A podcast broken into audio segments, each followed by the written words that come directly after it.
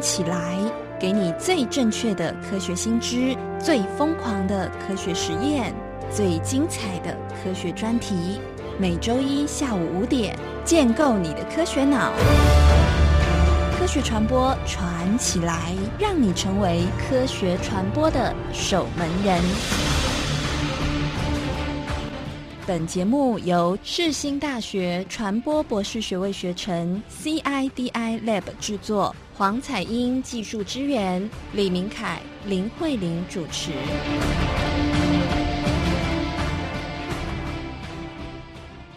各位听众，大家好，我是明凯。我是慧玲。你现在收听的是世新广播电台 AM 七二九正在播出的节目是科学传播传起来啊。呃，上个礼拜我们谈了念博士呃硕士班的选择，那我们今天来聊一聊呃，如果你已经是硕士了，那呃，就是你现在在读硕士班的话，你应该最不想面对的事情就是写论文。啊，那写论文这件事情呢，真的是读硕士或读博士的一个大事情啊，而且学问论文的产出，那它同时呢是证明了你获得某一种专业知识的的资格，那另外一方面呢，也是参与了这个，同时也是你参与的某一种专业知识的一种生产啊。啊，我记得我以前的呃硕士班的老师说，我们所写的硕士论文呢，跟博士论文，大概就是在帮这个学术殿堂里头盖这个砖头啊，就是我们写完。那一本大概就是帮把这个学术殿堂的上面再放一颗砖头上去，然后大家通通都在盖，然后最后才会长长出那个学术的殿堂的那个样子。样子，我不晓得这个样子的的形容大家觉得怎么样？我都是拿来泡那个电泡面。然 后我们今天长杰老师，呃，不用直不用介绍了，就直接哎直接。对，我们有这个淡阳大学未来学研究所的常杰老师。好，大家好，我是常杰，跟世新大学传播博士班的彩英老师。嗨，大家好。对，啊，那个。呃，我们今天要跟大家聊一聊关于写论文这件事情哈。我想，呃，大家都还应该，呃，除了这个长期老师之外呢，大概我们在录音室里头的三位老师，大家都对，都目前都还在对自己的学位论文做打拼了哈。呃，不过长杰老师他的学位论文呢，过程也非常的坎坷哈。有吗？没有。好，大家要哀嚎一下嘛。好，那个我们呃。问一下大家的这个对于这个你面对自己的这个学术论文的时候，你的当时的感觉是什么？没有，我我本来想说，哎，今天要讨论这个，好像跟我比比较远一点嘛。我是唯一一个目目前已经解脱的的人这样子。但是因为前几天有，就是上个月有投一个稿这样，然后那个稿其实就是投一个大纲而已这样子，然后还有摘要这样去一个年会，嗯就没想到他居然就上了。然后上了之后想说，哇！那我开始要 写论文，要开始用功读书，这样子，我就有一种嗯，我的硕士论文或博士论文又又要回来的感觉，这样子。然后突然就觉得，我今天在家里面就是开始把之前在写那个稿的时候所整理的书，全部再把它全部翻出来，然后再把那个以前的 paper 全部都翻出来，然后堆在地上。然后就把家里面搞得乱七八糟的这样子，我我想大家应该也是这种感觉吧。对，我的家也非常的凌乱，然后东一堆书，西一堆书，而且我还有两堆，哎，所以我就清出了两个大非常大的桌子，然后上面都堆满了文献，嗯，然后堆不堆不足的地上有箱子，就是家里面已经连扫地机器人都没办法通过了。啊，因为慧玲老师她现在在攻读两个博士嘛，所以就有两。对，三个就有三堆，三堆太恐怖了，很浩瀚的状态。对对对对，彩英老师呢？你对面对你自己的博士论文，我因为我我我的状态是，其实嗯，我的指导教授他比较不会去盯着我的内容，所以但是他很强调的就是他要前面的那个骨架纲举目张的概念，就是前面的骨架要先建出来，然后他很强调方法。然后再加上，因为我刚刚提到，其实硕士的那个阶段，嗯，我觉得硕士班的老师们其实也就是一直在提方法、方法、方法，所以变成是我在写论文，虽然是门外汉的概念，但是呢，就会把它变成呃资料夹，然后一个一个建好。不是，彩英，你应该讲一下，你要面对论文的感觉是你昨天把电脑弄丢的感觉，因为昨天彩英她。出去的时候不小心把电脑弄丢了，什么？对，就是在上一节节目中，大家说我有一个那个杰出的男朋友，他直接把我的整台笔电，包括里面所有的资料，然后全部都遗落在大大陆。然后那时候，对我就想说，我的妈呀，就是是不要毕业的概念吗？因为那个那天其实呃，我我们去参加了新人的婚礼，也就是在补习班认识的学学弟，他结婚非常的开心。那我们那天刚好啊离开饭店。他就把我的笔电非常潇洒的放在了某一处，然后他就消失了。然后接下来我们就开始全部的人，新郎新娘已经忙过前一天的婚礼，后一天就是忙着全部的人帮我找笔电，因为可能大家都念就是博士班，然后都知道那个资料收集的不太容易，嗯，所以就变成是这个，然后包括连饭店都一起在找这件事情，天哪，变成一个饭店的集体大活动，我觉得有点很不好意思。但其实真的就是这样，因为你的所有资料你都是辛辛苦苦，然后呃收集。很久很久，可能就是两年三年，但他在你的电脑当中突然之间不见的时候，你就觉得人生忽然豁然开朗。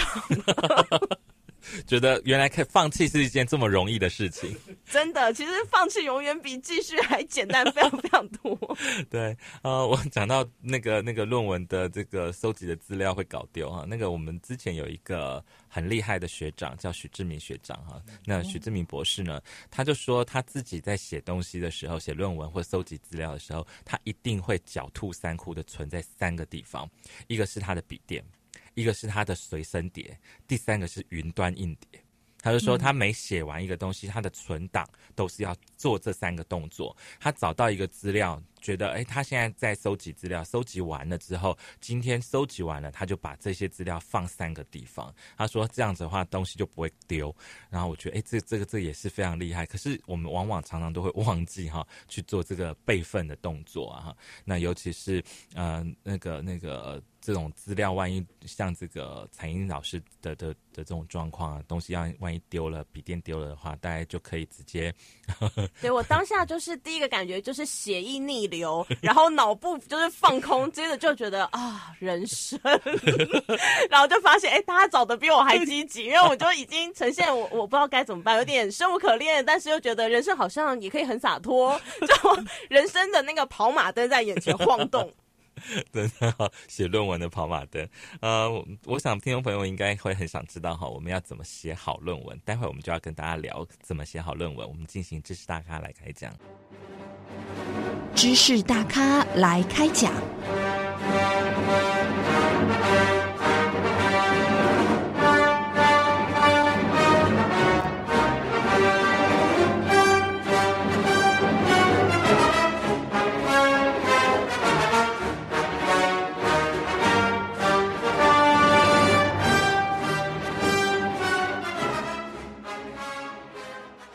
欢迎回来，科学传播传起来。我们开始进行今天的知识大咖来开讲啊！我们要跟大家聊关于所谓的写论文、学学位论文的的这个部分啊。那这个呃，我想大家应该会呃，就是现在是硕士生的同学呢，应该会很紧张哈。就是说，老师跟爸爸妈妈都会开始问说，论文的进度啊，然后你的学位论文啊，你什么时候要毕业啊？其实。嗯，我们今天的节目呢，就要跟大家来聊一下关于学位论文大概要写些什么。那我们是不是可以请我们的长杰老师，你的论文题目大概是写什么？哦，我的硕士论文的题目是，呃，从哦，为什么我会来念世新大学的博士班？是因为我的硕士论文的题目啊，就是跟世新大学有关系。终于跟大家有关系。我硕士论文题目是，呃，我做破报的研究。对我从破报里面找，因为破报算是台湾。还蛮，呃，就我那个年代的，算是呃非主流刊物这样子，然后所以，我我那时候就研究了四五份非主流刊物里面的性别意识，对，就是看他看大呃看台湾的社会中，然后透过这些非主流刊物的传递，然后这些非非主流刊物它如何传达出呃一些比较嗯在性别或性方面的一些比较特殊的思考，或者是呃社会社会运动啊，或者是新的论述在里面这样，所以。我主要呃破包是我一个很重要的的的的的材料，嗯，所以我那时候哦，我后来才发现呢，我以前好像有去访问过张约翰呢，所以他是前辈哦，对，早就有缘分，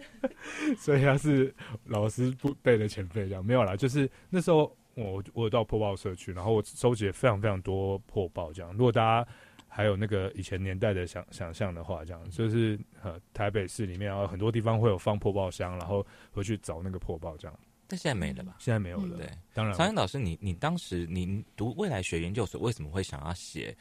非主流的这种媒体媒介它的性别意识？哦，因为我们第第一个是我我本来就有在做性别性别研究，然后第二个是呃那个非主流非主流媒体非主流刊物，或者是其实，在未来学里面有一个东西叫呃有一个概念叫从地下刊物看。社会趋势这样，因为在未来学里面有一个概念叫做呃 emerging issue，就是隐现趋势，就是有些东西它是隐藏在呃呃一些比较偏激的社会分子的的心中，比如说艺术家啊，一些很疯狂的人啊什么之类的，或者是创作者啊，或者是某一些呃比较小的学科，但那个学科它有潜力这样子。那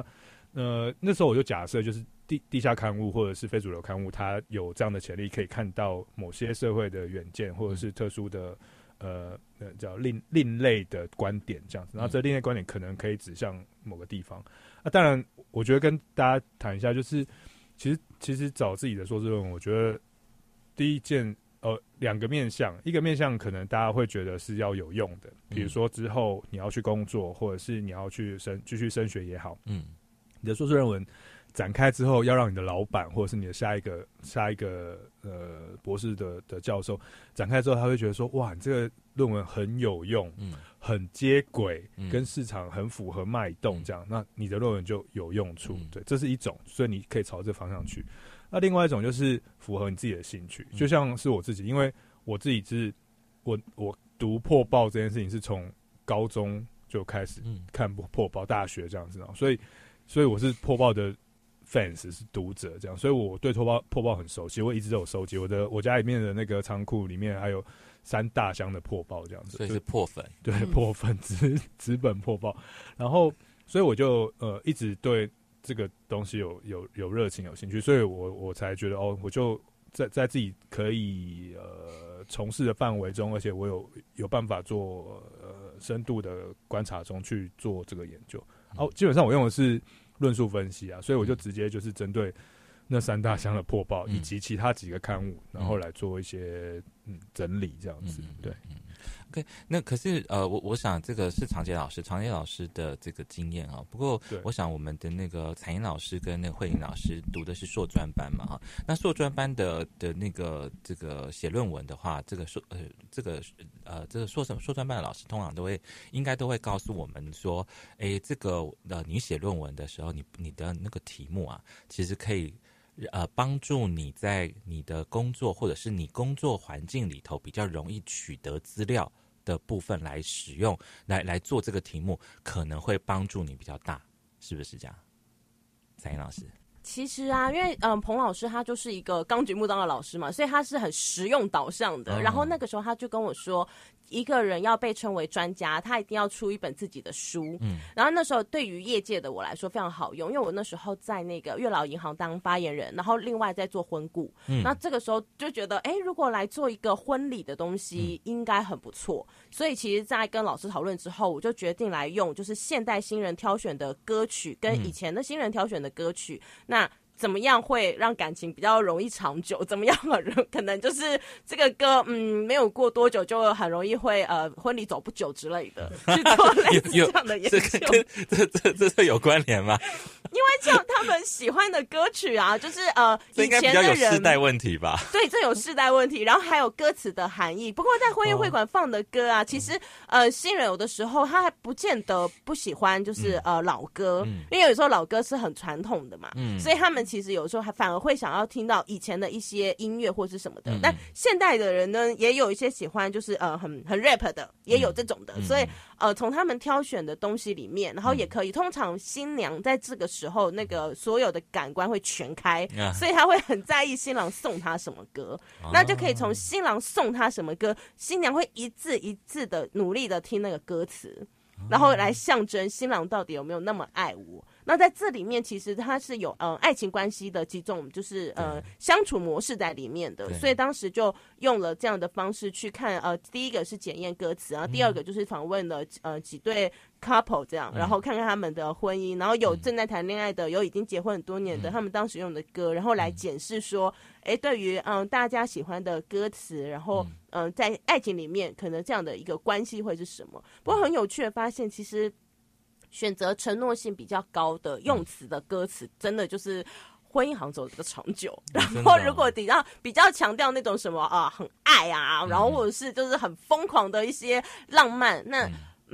对，因为我也有访问到，就是真的就是呃，没没有走到那那么远的，所以就觉得好像其实这些文字文词对生活呃对爱情来讲是真的还是有差异的。嗯嗯嗯。所以彩英老师，你当时收集这些资料的时候，就是用你的植物上面的的关系，就是跟你的跟你的植物周边会有的这些相关的资料来来做你的论文的准备吗？哎，其实不止，因为新人通常我不太会找自己的新人下手，就是这样子，感觉好像不太好。就是毕竟主持完是希望他们可以顺顺利利，就是幸福美满。所以 关于这一块个案研究的，我就会是去网络上争啊，或者是可能朋友的朋友啊，这些从这些面上去去找。因为有的时候反而你太过接近于，就是你的研究太过接近你的职场，你会有嗯。个人的私生活去区分的那个模糊界限出现。OK OK OK，了解。那慧玲老师呢？嗯，我倒是不是这样子，我就是呃，完全跟我的工作没有关系。当时因为我我已经在电视节目里面当制作人了，所以说呃，我如果说要做电视节目的研究，这个其实是我觉得没什么，对我来讲没什么挑战，也没没太多的创新呢。我觉得，所以我当时呢是想朝。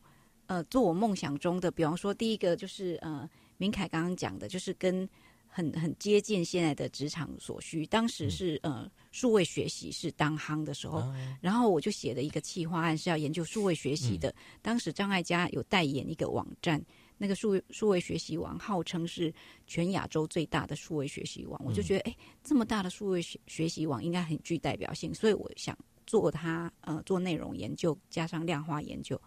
然后呢，第二个呢，我就我我自己是先写的呃计划书嘛。然后第二个我是写我非常喜欢的，就是我去看电影的时候，然后我又很喜欢符号学，所以我从电影里面去抓出一个符号，就是呃高跟鞋这个符号里面在电影里面占着什么样的地位，什么样的它代表什么样的呃象征意义，什么样的呃文化意义这样子，然后去分析，包括有用到女性主义的电影。的理论等等的，再重新检视这些呃电影里面符号里面，在剧情、在个性、在发展上有什么不一样的东西？那这两份呃内容，我就拿去请教黄先生老师。然后黄先生老师说，这个量化的东西很容易就旧了，你那个资料呃数据马上一年以后就不能用了，不不是长长久久的一件事。他建议我不要做这个，他这个题目根本就。不可做，嗯，他觉得没没有必要浪费一年两年的时宝贵时间去研究一个会落伍的东西。那他就说这个可以做，而且你以后可以出书。虽然我到现在也没有出书，但是呃，就我觉得很庆幸，就是他当时的眼光是对的。一方面量化，其实我不是那么有兴趣，也不是那么在行。那再就是直话的部分，其实是我喜欢的。然后这个题目是让我感动的，所以后来我觉得。他好像高手一样，就是呃会适性来引导你。那我觉得说我在做这个过程里面，其实是还蛮开心、蛮愉快的。就是不管在呃知性的增长，还有呃研究方法的一些条理性的分析，其实我面面临很大的瓶颈，就是我不知道怎么分析。嗯，它跟我们一般的就是文学性的分析又有点不太一样。所以呢，当时。在瓶颈的时候，我也是这样子，就呃一直读书嘛。哈，上上个礼拜有讲到，就是说，就一直读书，读到呃睡梦中都可以惊醒过来，然后突然间豁然开朗，我知道怎么样下我的分析的类目了项目，然后再再跟文本里面去对。那我觉得这一个训练对我后面的整个在发展逻辑上，或是说未来的呃创作上是有帮助的。嗯，那所以说有时候。呃，是不是一定要那么接地气，或是跟未未来一定要接轨什么？我觉得倒倒是不用。我觉得写论文是要做一件你自己开心的事，不然你会就是做不下去，你会做的很痛苦。即使它是呃可以让你有有这个呃未来可以换另外另外一个跑道、另外一个行业，可是你在那个过程很像。你如果没有跟你的题目去谈恋爱，你可以热爱他的话，你根本就走不下去，就想要分手了。对，就像刚刚那个彩英老师讲的，结束很容易，对，很潇洒，很轻松。但是你如果要坚持下去，其实是需要有一点点勇气，还有傻劲的。嗯嗯嗯嗯，对啊。林凯呢？是讲到我自己的部分啊，因为我 我一直啊，其实我那时候读硕士的时候。我刚好在在在一个政治公关公司工作，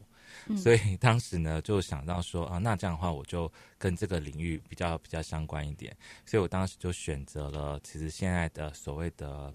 大家应该都会同意哈，现在的政治上的乱源大概就是来自于两个都两个部分，第一个部分呢叫做名嘴。第二个部分叫政论节目，是 对，所以呢，我当时就去研究了政论节目啊，然后去呃，我我当然是比较朝向的是一个，就是稍微有点学术上面的一个角度来看哈，我是看的是所谓的多元化的这个部分，然后看一下这个呃，这个这种政论节目里面它怎么去呈现它的多元的现。的的面貌了哈，包括了比如说，他是从他的这个呃这个来宾的组成啊，讨论的主题啊、话题啊。或者是说他的这个呃用使用的语言啊等等，那当时我们还很了很希望能够知道一件事情，就是所谓的禁用这件事情。所谓的禁用就是 assess，assess 的的概念就是说，呃，比如说有没有 call in 啊，有没有 fax in 啊，或者是有没有一些可以让民众发声的一些管道啊等等的哈。所以当时就用了几个指标去看这个所谓的检测这个多元化的这种状况。那当时做这个题目的时候，其实这个题目其实需要处理的事情是，我必须要去看这个电看这个争论节目，然后呢，要去要去建构一个类目。那它的困难点就麻烦在于，是我所建构出来的这些类目之后，我必须要先做前测，前测完了之后，觉得这个部分是有效度的哈，有新度效度的，那我才可以开始真正的去做实测。那要做这个施测之前呢，很麻烦，就还需要做这个访员的训练啊，把这样就训练这个几个访员，他可以独立的理解我要做的东西跟意思，然后他在看这个节目的时候，他才可以在看的过程当中去把呃这个每一块的部分把它给记录下来哈，然后最后才能做编码，才能够去做一些量化的这种统计。那比较比较麻烦的事情是，因为争论节目虽然是 routine 的规则化的，每天都在播哈，可是问题是我们做的那个区间。呃，有可能这个访员他那个时间没有办法待在家里头看啊，那那个年那那个时候那个那个年代，大概不太像现在这样子，可以说你还有 review 的这种这种这种功能啊等等的，所以那时候就必须要去跟红木 买 那个录影带，请红木帮我监测，呃，我挑出来的那几天，然后。帮我录下来之后，然后我再把这些录影带交到那个访员的手的的手上，然后让他们去看。然后他们在看的时候呢，我我也不能够去干扰他们，然后让他们能够专心的看，然后专心的去做记录。回来之后，我们才去做这个量化的处理。其实这个过程也会拖得蛮久的，因为有中间也遇到有些访员的的出来的结果，怎么会第一个做出来的结论，哎，做出来的。这个这个不错，可是他在别的级数里头，其实跟不同的访员做出来的结果，诶，差异性蛮大的哈。然后后来中间还要去处理访员当时，因为他中间去接了电话，就跟可能跟男朋友吵架或者怎么样，所以回来的时候其实不太专心啊。那所以像有很多很多的变相变数都就必须要考量在里头，然后中间的过程要重新处理。其实写这个论文，写这些论文真的是还蛮。蛮就觉得那个过程还蛮有趣的啦，这样子，对。好，我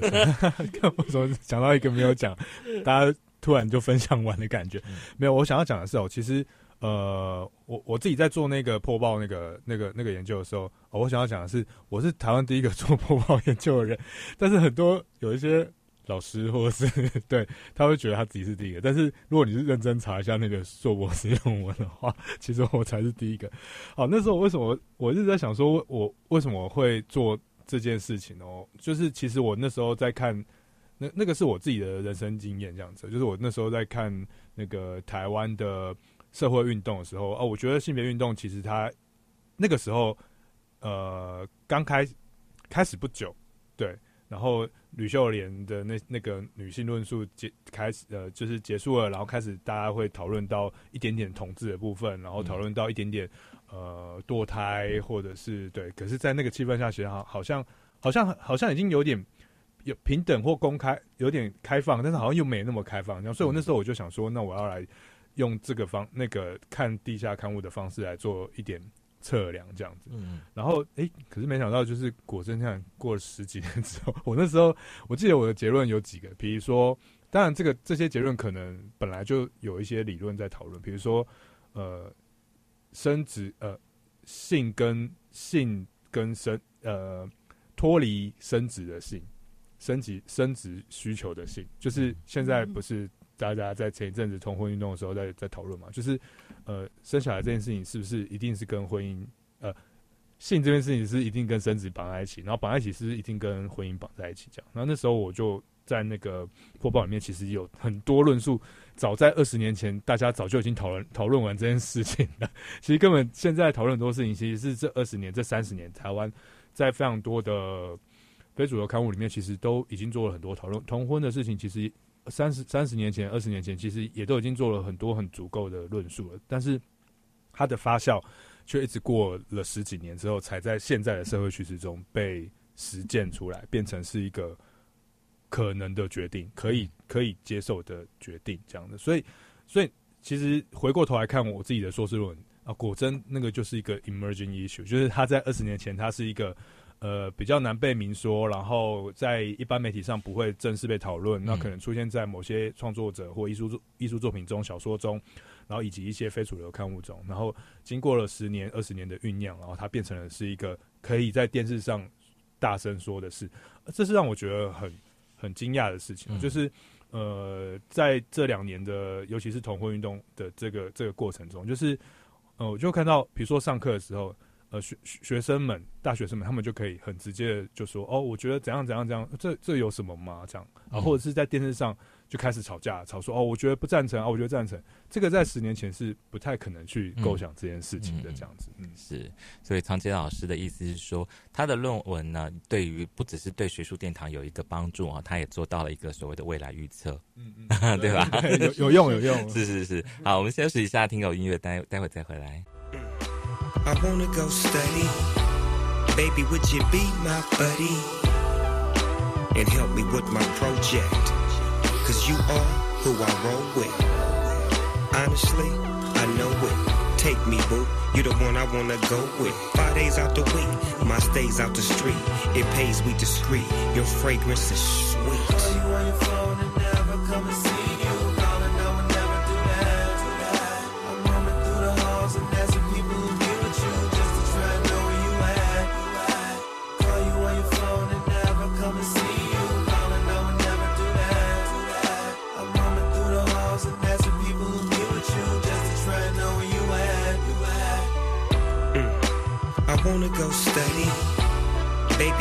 Be my buddy? And help me with my project. Cause you are who I roll with. Honestly, I know it. Take me, boo. You're the one I wanna go with. Five days out the week, my stays out the street. It pays we discreet. Your fragrance is sweet.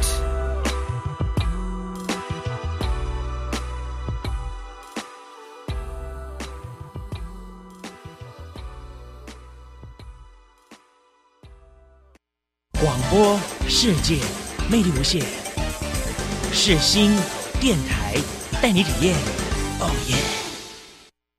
大家好，我是慧玲。欢迎回到世新广播电台 AM 七二九。现在您收听的是每周一下午五点播出的《科学传播传起来》节目。我们今天要谈的就是写论文这件事，也就是我们现在呃三个人都经历，还有一个人已经经历过的这这档事。那台大毕恒达教授呢，他有一本书哦，就是呃教授为什么没告诉我。这本书呢，也在谈论文写作的阶段。这个阶段啊，超级重要，而且超级寂寞的。不知道呢，大家有没有跟我一样的感觉？哦，我想说，请问一下这个呃长杰老师，你在写论文的时候，这个心情啊跟压力的调试怎么样？我我我觉得这个议题啊，是所有的硕士生啊，也许是现在的听众，就是一定一定会面临到的问题。还有博士生这样子，我我觉得蛮特别，就是就算。经历了三十年、四十年，但是大家的经历都还是一样，是在这个过程中。就是在你写论论文的时候，你会非常、非常、非常、非常的低潮，你会觉得自己是一个废物，然后每天都没有在干嘛？哎，怎么大家有共鸣吗？就会觉得说，怎么？为什么我我我今天不是已经准备好一天要干嘛了？怎么最后只写了一百个字而已？这样子对，然后你会觉得自己人生没有目标，然后未来完全没有希望，老师不理你。或者是在逼你，然后你也不知道怎么办。嗯，然后我觉得最可怕的是家人哦。虽然我们现在可能是博士，比较没有家人这个问题。如果是在硕士阶段的话，你爸妈就会看着你，然后跟你讲说：“你到底现在在干嘛？”然后你就说：“没有，我在写论文。写论文，写论文啊，你都没事做。”我说：“没有，我在写论文啊。”他说：“写论文你写半年嘞？”他说：“啊，就本来就会比较久啊，但是你就会每天都会被问这个。”我都不敢问我儿子，你知道吗？一问哈，可能。他会，他会反问你。他说：“那妈，你有写吗？” 对，而且我们家三个人都在写论文。我现在也在写博士论文的最后一关，然后我也是，然后我儿子在写硕士论文，我干女儿也在写论文。所以，我们你们可以组读书会。我们一家听到呃听到这种论文这两个字，大概全部的人都会很很害怕，很对，很 sad。嗯，对啊，所以其实。我觉得在写写论文的时候，其实那个低潮是绝对会有的。那我呃，因为刚刚刚刚呃上一集跟刚刚大家分享的都是硕专嘛，我不知道硕专班是情况怎样。可是因为我自己是呃，就是一般一大大家都是死大学生上去的这样子，所以在这些大学生的状态中，就是我们不会有其他的工作，然后我们的状态就是全部人都会窝在实验研究室里面。对，我不知道现不知道说专班会不会有这样的情境，就是我们会。在研究室里面，然后一起糜烂的 过生活，然后就大家在那边互相哀嚎跟取暖，然后呢，但是就是会一直待到从早上一直待到晚上十点十一点都不回家，但是一个字都没有生出来，可能就只是去一起吃饭，一起干嘛？但我觉得这很重要，就是有个地方可以让大家交换心情，然后让你觉得有有一个人有有一一群人懂你，然后让你可以 hold 住你去去把论论文。一个字一个字写写出来，这样子，我觉得那个情情感上的需求是还蛮好的。然后，所以后来我们博士班，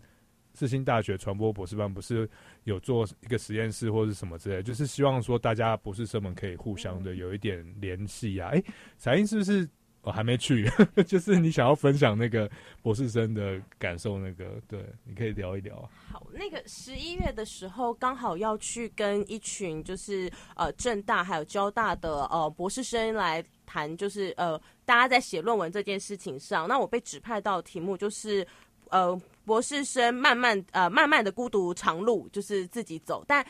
因为其实世新大学真的是蛮幸福的，就是在这个丽丽老师，然后还有我们的长杰老师的带领下，我们有一个 CIDI，所以大家其实是可以一起在里面讨论啊，然后一起就是吐苦水啊，然后一起分享啊等等之类的。但我在跟他们交换意见的时候，发现正大学生很孤独，因为他们没有就是一群讨论的好朋友存在，然后他们也没有办法就是。嗯，彼此分享你的研究的状况啊、经验啊，那交大其实也是，嗯，所以那时候我就更加珍惜。那其实，在 CIDI 之前呢，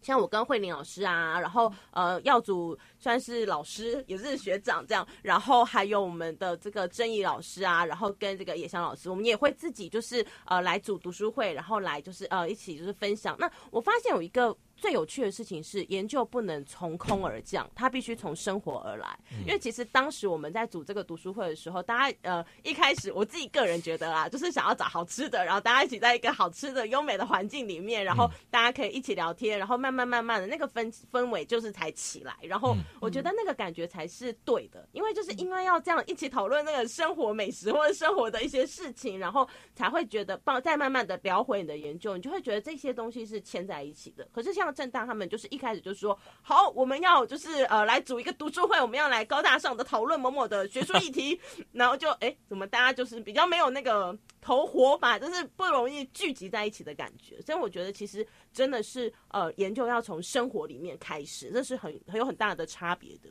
嗯，对啊，这个这个写论文的。的这个这中间的那个心情啊，其实是需要被需要跟大家一起分享跟讨论的了哈。在分享跟讨论的过程当中，挺才才会不断的去把自己的一些压力去做了疏解了哈。那纯粹很单纯的就是很生硬的要做这种呃那种学术上的研究，然后很投入在做学术上的研究，然后没有这种。中间的这种讨论啊、分享啊、交流啊，其实往往会呃一头的钻进去。那如果说有好的结果，那也还好；那如果没有不是很顺利的话，大概就会慢慢的就会有忧郁症吧，哈。不过我觉得写论文的最大最大的一个问题是，我觉得我自己的经验是我很怕生病。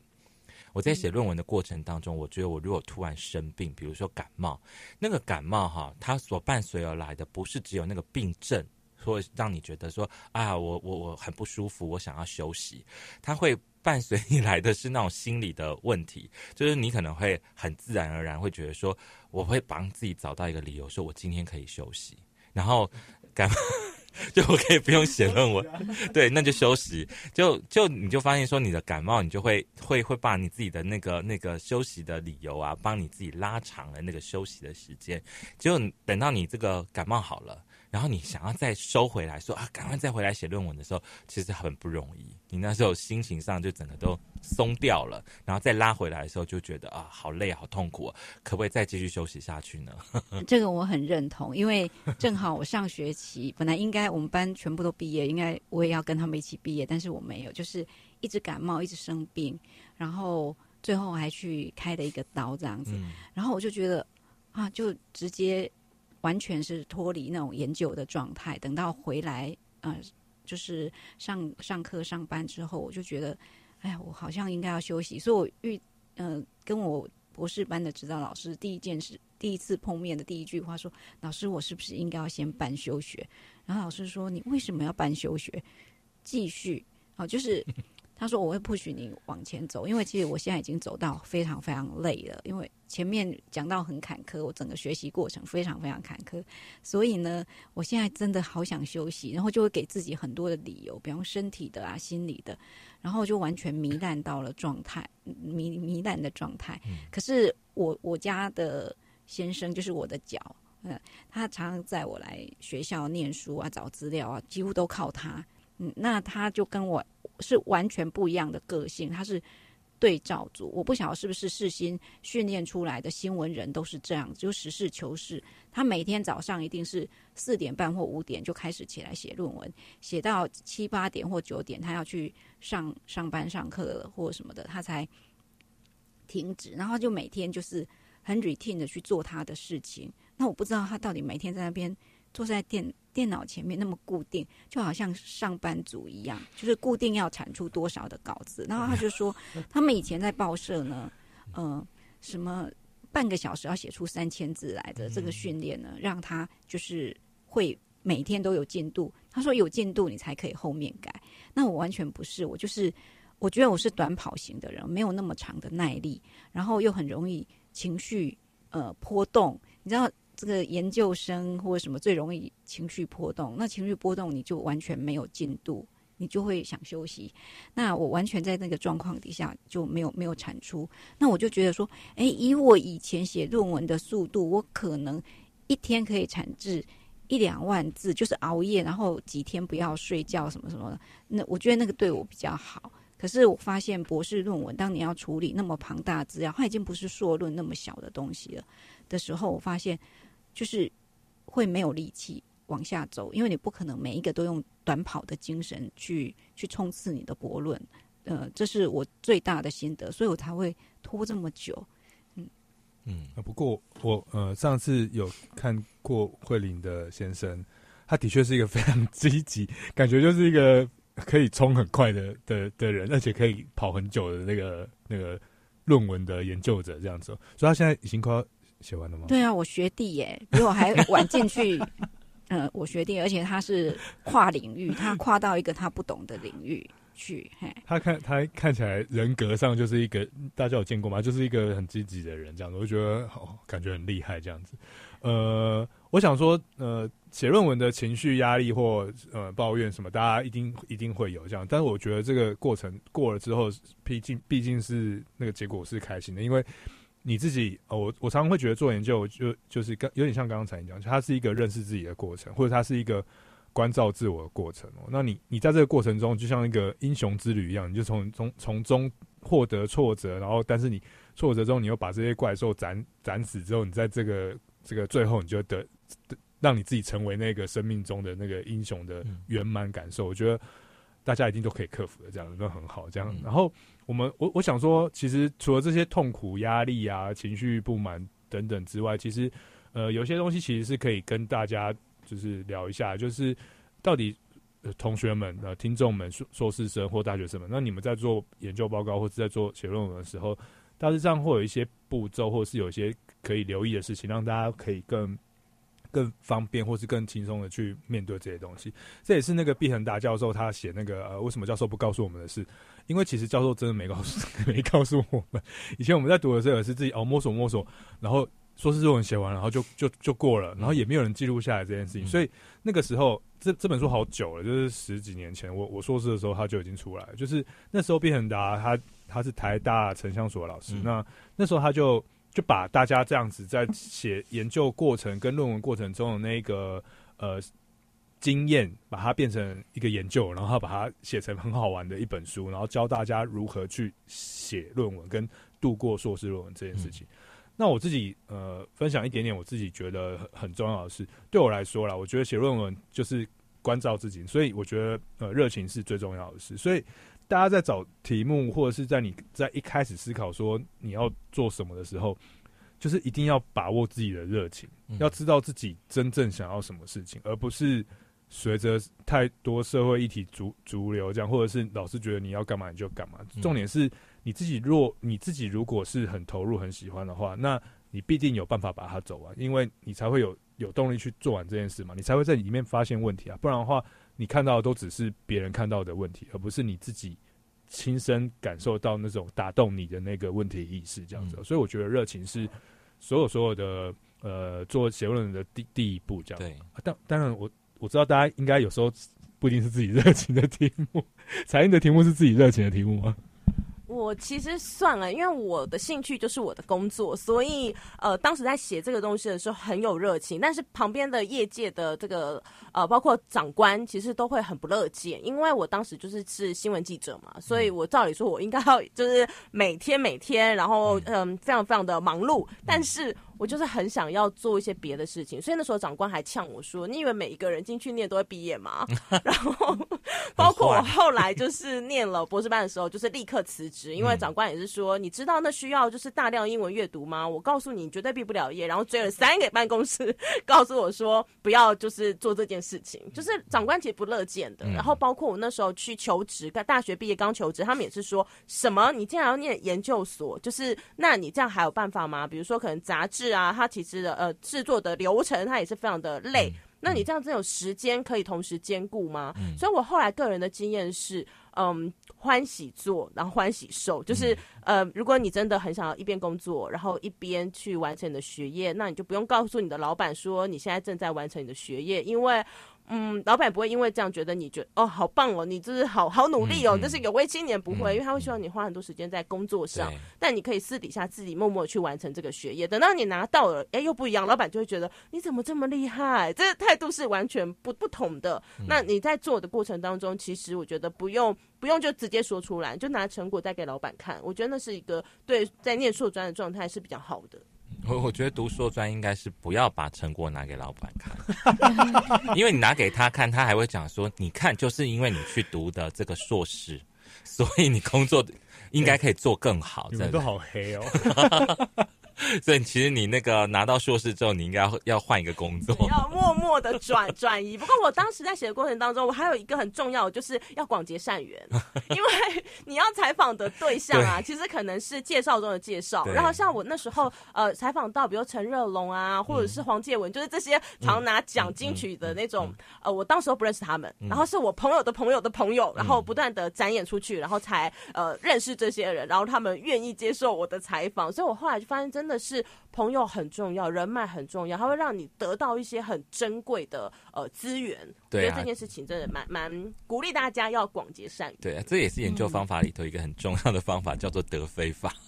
对吧？嗯，对不对？德菲法不就是要不断的去滚雪球啊，然后透过一些一些推荐呐，哈，或者是怎样才能找得到你的你要研究的这些访谈的对象嘛，哈。嗯，专家意见调查。对，专家意见调查。对。那慧玲老师呢？你觉得您自己在写论文的这个技巧上，或者是呃，有没有什么可以跟大家分享的？嗯，其实我当时以硕士班的那个论文，其实我做的是文本分析，就是电影的文本分析。所以呢，可能不像大家想的，就就是那么精彩。就是哎，我我去滚雪球，然后认识很多专家，然后去广广结善缘。我比较呃像苦行僧一样，就是每一个画面，每一个画面，就是反复的去看，嗯呃阅读这个电影，从文本里面去找出每一个画面去做。呃，归类跟分析，然后最后呢，才写出呃我的研究的这个呃贡献，嗯跟研究建议。那我就发现，就是说，呃，我的最后的发现是跟这个呃罗兰巴特的那个多层次的这个呃研究呃是一致性很高，所以我就把他那个呃能指跟符指的那个架构呢，重新调整为跟我这个。呃，研究相关的一个架构。嗯，那但是我记得我在口试的时候，呃，最后一关口试的时候呢，呃，其实都已经通过了。你知道你会通过，然后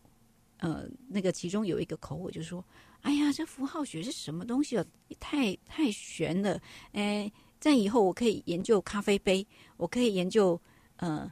汽水，我任何一个东西都是符号嘛？到世界到到处都是符号，做这样子有什么贡献？想知道是谁？有小本子吗？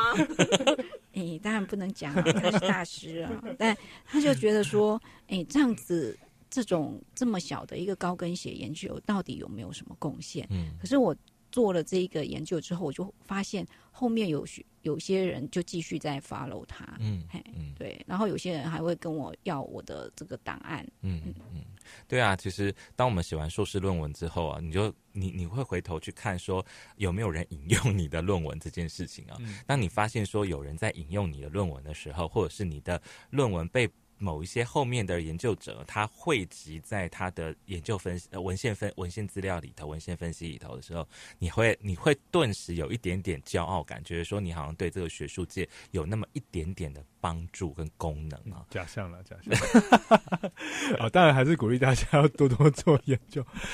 对，讲到这个那个文献文献资料，就是刚刚我们其实都提到呃热题目要怎么找什么热情这样，然后。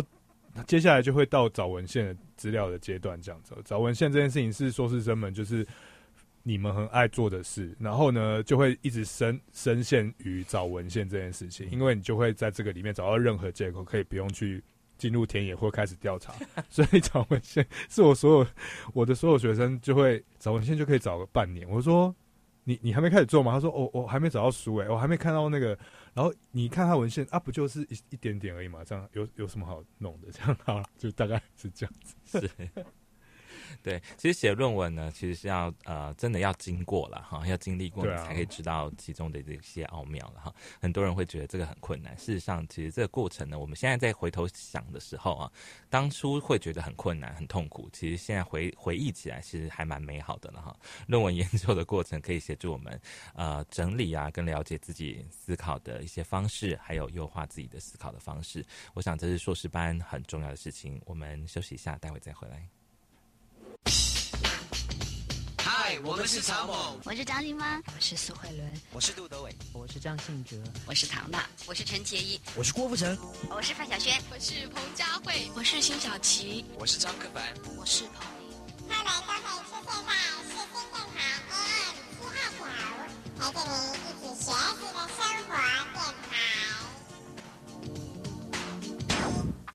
您现在收听的是《科学传播传起来》，我是明凯。这个节目在每个礼拜一下午五点钟在世新广播电台 AM 七二九播出。另外，透过网络呢，在全球各地可以同步收听。欢迎大家下载我们的 App，透过行动装置走到哪都可以立即收听节目。那今天我们大家分享了自己以前跟现在呢在写论文的一些经验哈，里头有很多的辛酸甘苦啊哈。那呃，我们不晓得是不是我们现在的来，我们这个今天的来宾，还有我们慧玲老师，还有没有一些什么写论文的小技巧啊，要跟大家做一个分享的？好，那我。我可以先，我可以先请问长杰老师一个问题吗？就是呃，你的文献回顾到底是家具型的文献回顾，还是呃，就是这个到底怎么写文献回顾比较好？刚刚呃，因为时间的关系，所以没有上一段没有讲完的。我想说，呃，可以请您再多多分享这一块。因为我知道有一些硕士生哦，或者是我们自己有时候习惯，就是会把东西找到之后，然后就放放放放放，全部都放进去，这样，然后就展开。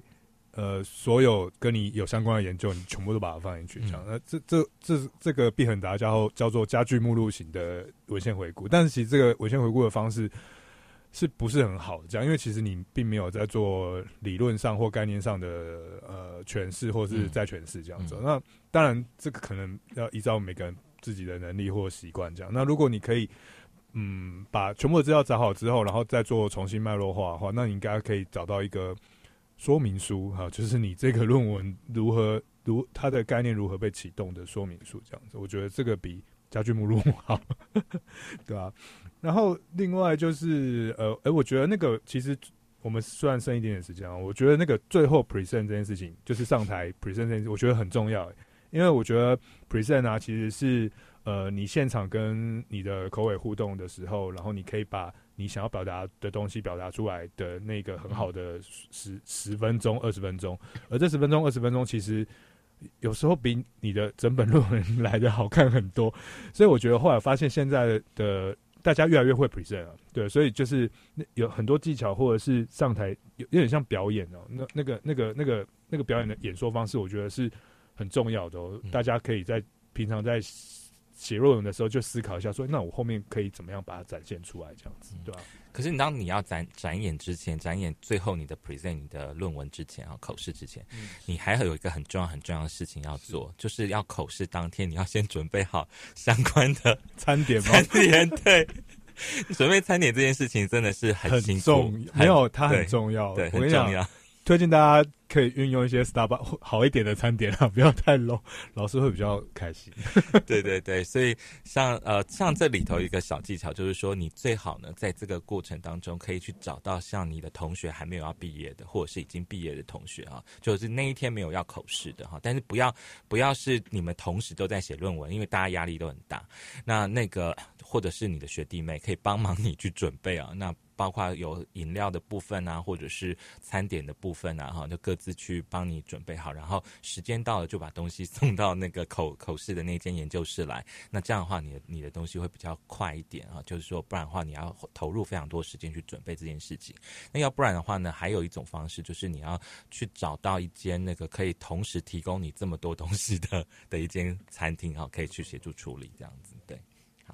那那个蔡英老师呢？你有没有什么？其实当时啊，我在那个提案的时候，我我分享一下我提案做的准备好了。我去，首先我就先去准备了那个桌布，就是每一张研究桌看起来都要有那个桌布放好，然后再来就是老师们的那个餐点，然后也都是就是每一个老师然后准备好，中间隔着那个放卫生纸的那个架子，因为他们这个也会一边看东西，然后一边写东西嘛。然后我有帮他们准备就是。小狗做的笔，因为我的虽然我现在指导教授有两位，但事实上我都跟就是我们的老师说，我的指导教授应该是三位，有一位隐藏版的指导教授，他就是比较可爱的个性，所以呢，我就是想说让现场要有一些就是可以召唤他可爱性情的那个小东西，所以我就准备那个狗狗的笔。然后我后来有发现，其实啊，整个会场把它布置起来、打扮起来，然后老师们进来的那个感受也不一样。像我其中一个口尾走进来就说：“嗯，这就是彩英的风格。”然后大家就呈现一个今天来下午茶，然后比较放松的方式。那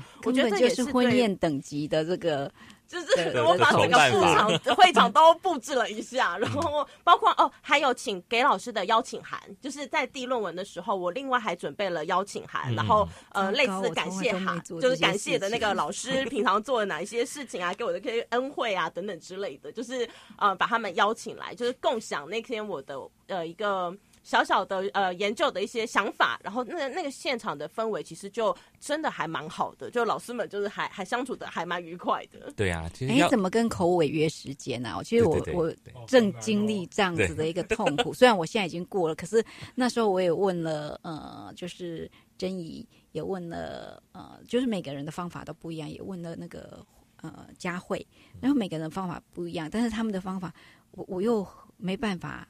呃，效法嘿，其实我自己的话，我那时候是用 Google 列表，然后来让老师们填写，就是大概什么时候是比较方便的，然后再去做那个区隔。可是当时其实是有几个老师时间有相冲，那这时候就是要去瞧一下哪一位老师可能嗯个性比较 nice 啊，然后他比较愿意为了你，然后做一些不一样的改变，然后那时候再再去请那个那位老师就是帮忙协助。像我当时就是。非常非常幸运碰到人非常非常好的那个年园院长，他其实本来那天他们是开民传大会，可是他为了我就是呃就是飞车赶过来，那那个时候也因为这样，所以到呃他到的时候，我就是帮他申请了比较好停车的停车场，然后一路就是派人然后把他接引上来，就是这些后面的东西就要呃多多的注意，因为现场的老师其实当时也是有等了大概十十五分钟吧，嗯嗯。嗯，好专业啊，对。因为因为邀请老师在硕士班来讲啊，硕硕士生写论文啊，然后要邀请口尾的话，呃，通常口尾的指定大家都跟那个硕士班的指导教授会是有比较好的一些关系或连结的了哈。所以呃，像我自己的老师，他就会先帮我确定说，嗯，哪几个老师，然后他就会先帮我拨电话。然后，所以有后面去去去接触的时候，就会感觉上比较顺了哈。不过读博士的时候，像我刚也是呃，我我我也是六月七月的时候才刚处理完我的那个提案口试，那那个的状况就比较。不一样，因为老师大概只会给你名单而已，然后所有的部分都要你自己去联系哈，然后包括敲时间啊，然后时间不中间我也是遇到时间敲不下来，然后后来又一又又换时间，然后换时间的过程当中又哪几个老师又有有一些问题这样子，所以其实那个过程还蛮辛苦的，就是了。对，嗯，好，没有，我只是要讲说，哎，对了，你们那个刚刚有提到说。大家的的速度都好快，我记得我的论文写超久的，我的博士文，所以刚刚明凯说我很坎坎坎坷啦，但其实写超久的啊，没我我写了三年呢，但是我哎两年吧，我可是我坎坎坎坷的原因是因为我去当兵啊。我中间有一年当兵，然后当兵就等于砍掉重练，因为你进去当兵就不知道在干嘛。没错啊，就整个就变白痴这样子，就从回来就从头开始这样。对对，你当当当完兵回来之后，你那个是可以可以那个地就脚酸的话，你大概是地上看到有地，你就可以坐下去。对，就那种人这样子，就是这样。是啊，我们今天的节目呢，其实谈了很多关于写论文的一些经验啊，或者是一些辛酸甘苦，还有呃一些克服这个研究的一些呃障碍的一些。技巧啊，那也不晓得有没有帮助到正在写论文的你哈。那至少聊过之后，我们自己本身的心情也比较开心。其实今天只是主持人们心情不好，想要抱怨而已。是好，那今天的科学传播传起来，跟大家聊聊这个研究的心酸。我们期待下个礼拜再跟大家见面。拜拜，再见，拜拜。